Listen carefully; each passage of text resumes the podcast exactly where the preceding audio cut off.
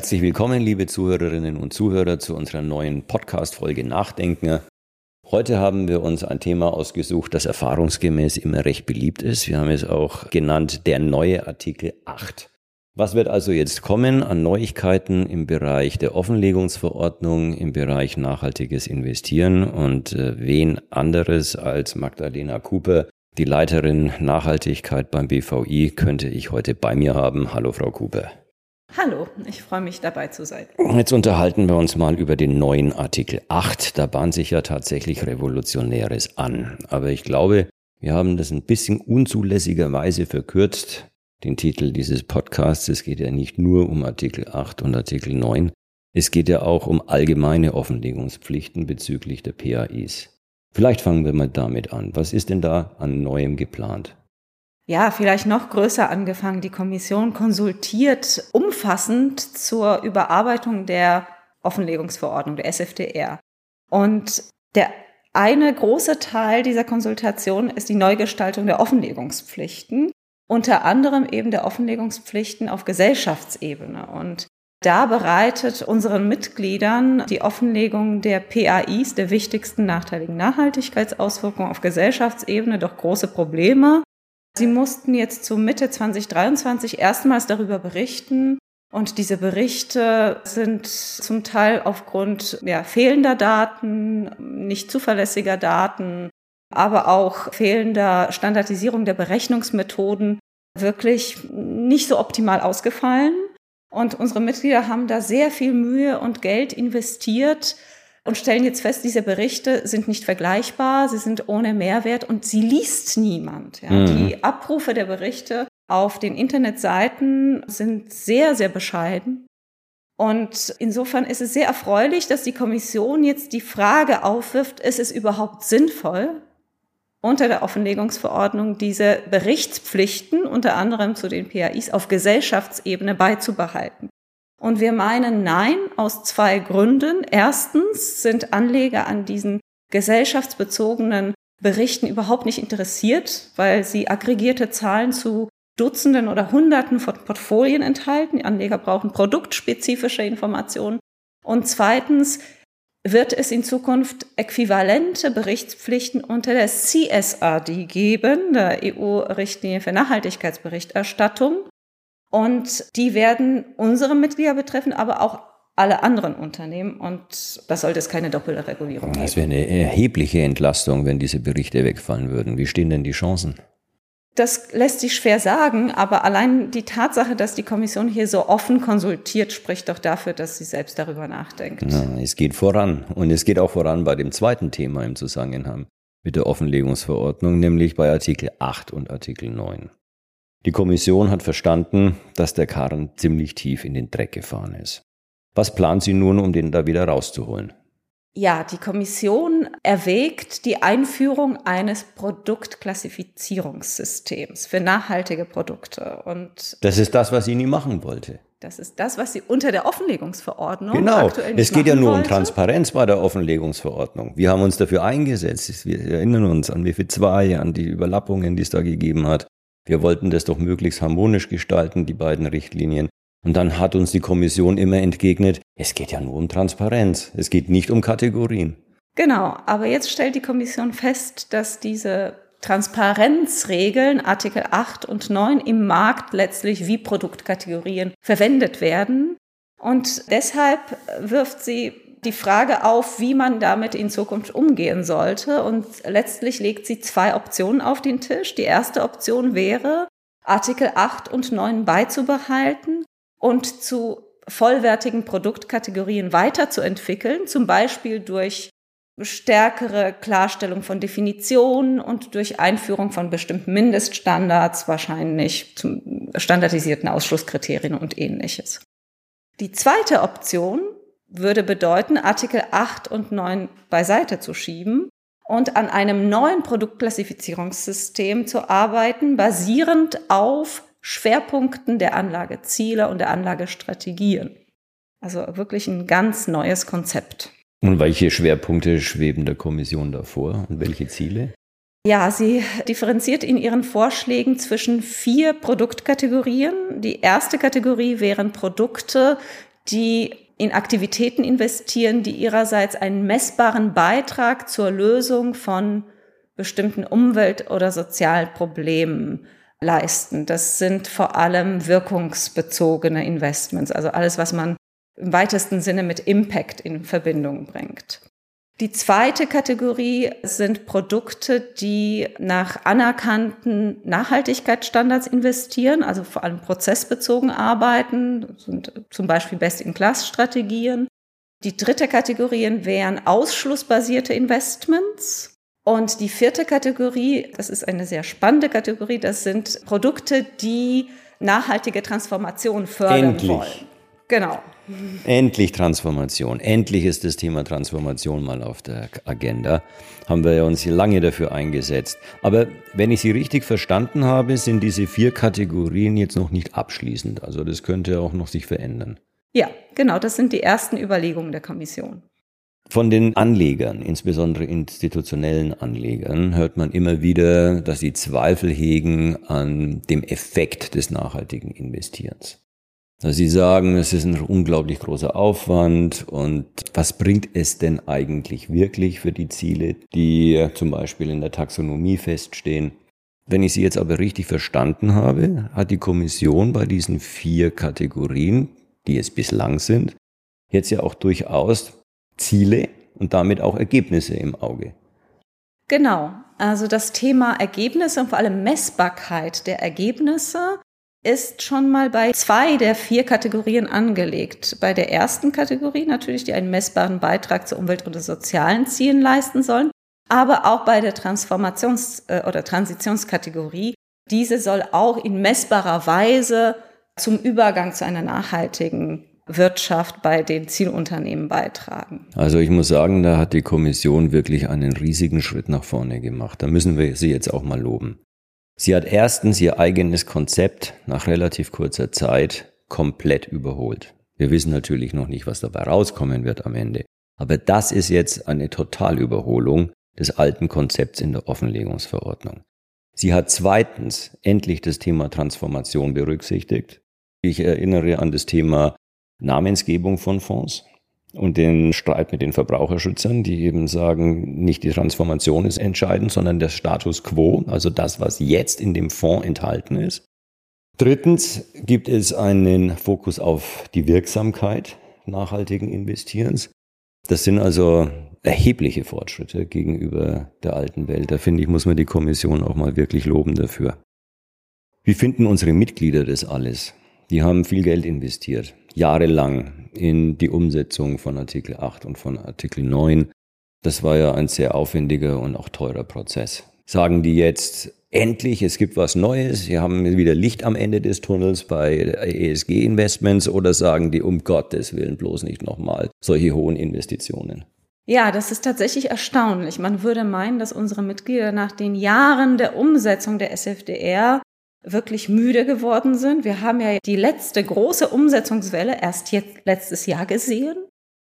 Trotzdem sind unsere Mitglieder eigentlich durch die Bank sehr offen dafür, diese Verbesserung zu diskutieren, weil sie einfach sehen, dass es in der Praxis nicht die gewünschte Wirkung bringt und dass es die Anleger eher abschreckt, als dass nachhaltige Investitionen noch gefördert werden. Ja, das ist ja auch sehr erfreulich, muss ich sagen. Also da gibt jetzt tatsächlich ähm, einen Hoffnungsschimmer. Also ich bin doch ganz zuversichtlich von diesem neuen Ansatz, den es da jetzt gibt. Aber was ist wichtig, das kommt schon als Ergebnis der ersten Diskussion ganz klar heraus. Wir sind offen dafür, ein neues Konzept zu diskutieren, aber die Erkenntnisse aus der SFDR und die Konzepte, die wir bisher umgesetzt haben, mit denen gute Erfahrungen gemacht wurden, die sollten nicht über Bord geworfen werden, sondern eher beibehalten. Man sollte darauf aufbauen. Da ist zum Beispiel zu nennen die Nutzung der PAI-Indikatoren für die Anlagestrategien. Ja, ja, ja, das macht ja auch Sinn. Man muss sich ja nicht von allem trennen. Genau. Es ist ja auch nicht alles schlecht, muss man ja auch mal sagen. Es ist nur so, dass eine allgemeine Frustration besteht und aus einer Transparenzvorschrift ein Label geworden ist. Das war halt von Anfang an nicht beabsichtigt und jetzt müssen wir halt mal schauen, wie wir das Problem wieder lösen. Deswegen finde ich es ja so gut, dass die Kommission sich jetzt praktisch selbst korrigiert. Sieht man auf Seiten eines Gesetzgebers auch nicht sehr häufig, sondern das ist eher die Ausnahme. Wir haben jetzt gesprochen über die Kunden, wir haben gesprochen über die Kommission, wir haben gesprochen über unsere Mitglieder. Was sagen denn die Anleger dazu? Wie wird sich denn so etwas im Vertrieb auswirken, wenn jetzt diese neuen Regeln kommen? Würde dann insbesondere der Privatanleger mehr Orientierung bekommen? Wir haben ja momentan das Problem, dass bei der Abfrage der Nachhaltigkeitspräferenzen schon die zweite Frage der Taxonomie gilt und das überfordert den Endkunden natürlich komplett. Was sagen denn unsere Mitglieder mit Blick auf den Vertrieb? Wir glauben, das wäre schon ein Fortschritt, wenn man hier mit wirklich qualitativen Produktmerkmalen arbeiten könnte, die Anleger verstehen. Aber auch das neue Produktklassifizierungssystem bezogen auf Anlageziele und Anlagestrategien könnte zumindest für den Retail-Markt zu komplex sein. Das heißt, wir sollten parallel auch über ein weiteres Orientierungssystem nachdenken. Da gibt es schon Ansätze im, in der Diskussion. Es gibt zum Beispiel den Vorschlag der ESG-Skala, der sich dafür eignen könnte. Die Skala, die ESG-Skala, das war früher, ganz am Anfang war das die Produktampel. Das kam doch aus Berlin, die Idee. Die hat keine große Begeisterung ausgelöst. Und dann wurde aus der Ampel der Nutri-Score. Nur halt für ESG, also nicht Nutri, sondern ESG-Score. Und das ist jetzt diese ESG-Skala. Genau, die gibt es als Vorschlag des Sustainable Finance Beirats. Aus Berlin? Aus Berlin, aber aufbauend auf der aktuellen Offenlegungsverordnung und den Nachhaltigkeitspräferenzen nach MIFID und IDD. Und diese lassen sich tatsächlich in so eine Art Skala einbringen. Also auch wie bei dem Nutri-Score von A bis D? Von A bis F, F ist der Vorschlag. Ja, A bis genau. F. Genau. Und A bis D wären dann die Ausprägung der Produkte mit Nachhaltigkeitsmerkmalen. E und F wären sonstige Produkte. Das ist ein deutsches Konzept. Das ist ein deutsches Konzept. Und was sagen die anderen in Europa dazu? Es gibt noch keine so wirklich belastbaren Rückmeldungen. Es gibt durchaus Interesse, gerade unter den Mitgliedstaaten. Allerdings ist schon fraglich, sollte sich das neue Konzept durchsetzen, wirklich mit unterschiedlichen Anlagestrategien, Anlageschwerpunkten als Produktkategorien, ob man diese unterschiedlichen Konzepte in so eine Art Hierarchie einbringen könnte. Also was ist jetzt besser? Ein Produkt, das in grüne Technologien und nachhaltige Lösungen investiert oder ein Produkt, das die Transformation der Wirtschaft fördern ja. möchte. Ja. Was ist eigentlich aus dem Ökosiegel geworden von der EU? Das würde sich ein bisschen beißen mit dieser ESG-Skala. Das würde sich beißen. Das Ökosiegel liegt aktuell nicht mehr auf dem Tisch. Es ist mehr oder weniger spurlos verschwunden aus der Diskussion. Stillroter See beim Ökosiegel. Man hat sich da offensichtlich in den Diskussionen verrannt. Wir erinnern uns, die letzten Vorschläge für das EU-Ökosiegel waren extrem ambitioniert und sehr praxisfern und vielleicht hat man das auch schon auf EU-Ebene erkannt. Ja, das wäre sehr schön. Wir haben aber noch weitere wie soll ich es nennen, Hilfestellungen, die dem Privatanleger gegeben werden sollen. Wir haben ja noch die ESMA Guidelines. Da sind wir dann auch wieder bei dem Thema, wie wird ein solches Produkt eigentlich beraten? Und welche Vornamen soll es geben? Was ist denn da jetzt genau. der neueste Stand? Ja, die ESMA Guidelines für die Nutzung von ESG-Zusätzen in Fondsnamen sind weiter aktuell. Nach unserem Verständnis werden sie jetzt auf Ebene der ESMA final diskutiert, sollen vielleicht noch dieses Jahr veröffentlicht werden. Jetzt könnte man sagen, macht es Sinn vor dem Hintergrund dieser tiefgreifenden Reform, die jetzt offenbar ansteht?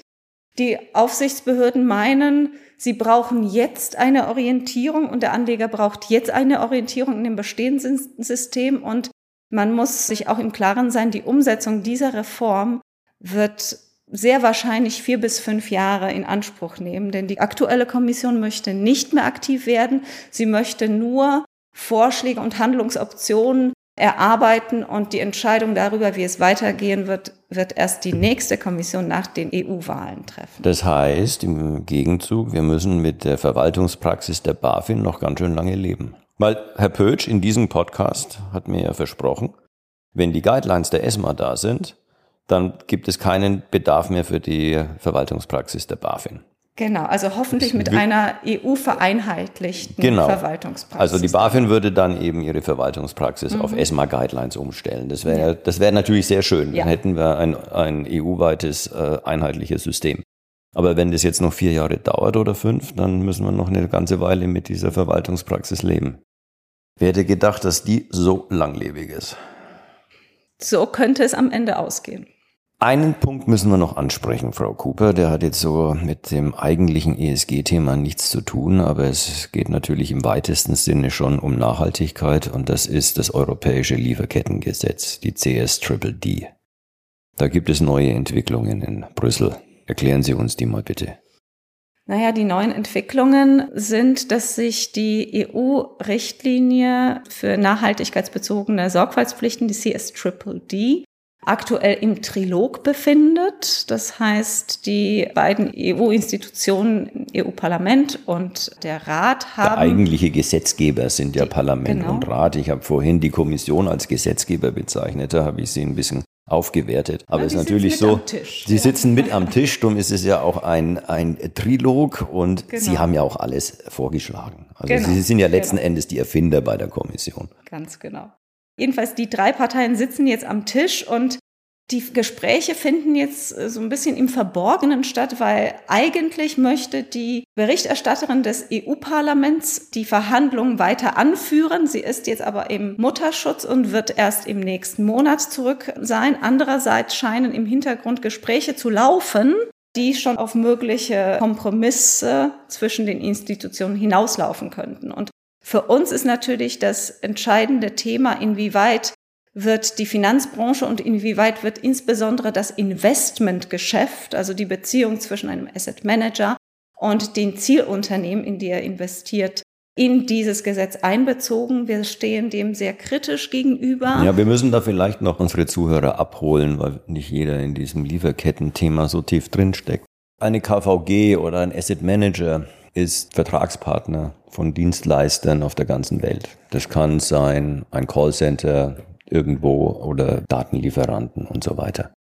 Dann hat man vertragliche Beziehungen zu diesem Dienstleister und insofern gilt natürlich ganz normal die Verpflichtung aus dem EU-Lieferkettengesetz, aus der CSDDD. Das heißt, Überprüfung der Verträge und die entsprechende Kontrolle des Dienstleisters bei den Menschenrechten und Umweltauflagen. Jetzt sind wir aber als Asset Manager nicht nur Unternehmen, die Verträge abschließen, sondern wir sind ja auch Investoren. Das heißt, wir sind Aktionäre. Zum Beispiel. Und als Aktionär sind wir aber ja nur in der Regel Minderheit. Das heißt in der Regel, wir sind gesetzlich dazu verpflichtet, Minderheitsaktionär zu sein. Und in manchen Unternehmen haben wir halt einen sehr, sehr kleinen Anteil nur. Und dann wird es natürlich schwer, Kontrolle auszuüben als Kleinaktionär auf ein Unternehmen irgendwo auf der Welt hinsichtlich Standards bei Menschenrechten und Umweltschutz. Mit anderen Worten, es wird etwas zu viel von uns verlangt. Man überschätzt auch den Einfluss, den wir da haben. Und der bürokratische Aufwand wäre immens. So, deswegen versuchen wir, nicht als Unternehmen aus der Verantwortung, aus dem Anwendungsbereich des Lieferkettengesetzes zu kommen, aber sehr wohl als Investoren. Ganz genau. Der bürokratische Aufwand wäre immens. Insbesondere, weil wir als Investoren zu den gleichen Bedingungen investieren am Kapitalmarkt wie alle anderen Anleger. Das heißt, wir haben keinen bevorzugten Zugang zu Informationen, wie es vielleicht in einer vertraglichen Beziehung der Fall genau. wäre. Wir müssen uns auf die Informationen verlassen, die von Unternehmen öffentlich verfügbar gemacht werden. Und die CSDDD verlangt die Prüfung der Einhaltung von langen Seiten internationaler Standards und Abkommen, die am Ende in mehreren hundert Datenpunkten resultieren würden, für die es einfach keine verfügbaren Informationen im Markt gibt. So viel zum Thema äh, Bürokratieabbau auf EU-Ebene. Genau. Und hinzu kommt noch, wir haben ja inzwischen auch Standards für den Umgang mit nachteiligen Auswirkungen auf die Umwelt und auf die Menschenrechte auch wieder unter der EU-Offenlegungsverordnung. Da müssen wir entsprechende Daten offenlegen, die uns Unternehmen dann in Zukunft unter der CSRD offenlegen werden. Und dieses System sollte man erstmal in der Praxis sich bewähren lassen und prüfen lassen, inwieweit es funktioniert, bevor man zu denselben Themen. Richtig, wir haben gute Argumente, dass, der, dass das Investmentgeschäft ausgeschlossen wird. Und wir haben ja auch Verbündete. Es gibt ja einige Mitgliedstaaten, die da durchaus auf unserer Seite stehen, allen voran die Franzosen. Aber Aus dem Parlament hört man ja insbesondere von äh, den Fraktionen der Grünen und Sozialisten, aber auch von anderen immer wieder so Aussagen wie, wir müssen Schluss damit machen, Umweltverschmutzung und die Verstöße gegen Menschenrechte zu finanzieren. Das ist ja dann sozusagen das Gegenargument, das uns immer entgegengeschleudert wird. Und da ist im Parlament ja, gibt schon sehr viele Befürworter dafür, dass wir nicht eine Ausnahme bekommen. Das liegt aber auch leider daran, dass im Parlament, aber auch leider in der Kommission das Thema in Abteilungen diskutiert wird, die sich vor allem mit dem Gesellschaftsrecht befassen, aber die Regeln des Finanzmarktes und die Regularien des Finanzmarktes nicht kennen. Ja. Deshalb hat dort niemand die PAI-Standards unter der Offenlegungsverordnung auf dem Schirm und das resultiert leider in diesen parallelen Diskussionen. Jetzt kommt im Juni 2024 eine neue Kommission und ein neues Parlament ins Amt. Der Trilog zur CS-Triple-D läuft schon, aber die Zeit rennt davon. Vielleicht gibt es überhaupt kein Ergebnis. Darauf können wir nicht setzen. Nein. Äh. okay. Liebe Frau Cooper, ganz herzlichen Dank. Es war wieder eine Freude, sich mit Ihnen zu unterhalten. Und Ihnen, liebe Zuhörer, wünsche ich noch einen schönen Tag und danke Ihnen ganz herzlich für Ihre Aufmerksamkeit. Sehr gerne, vielen Dank.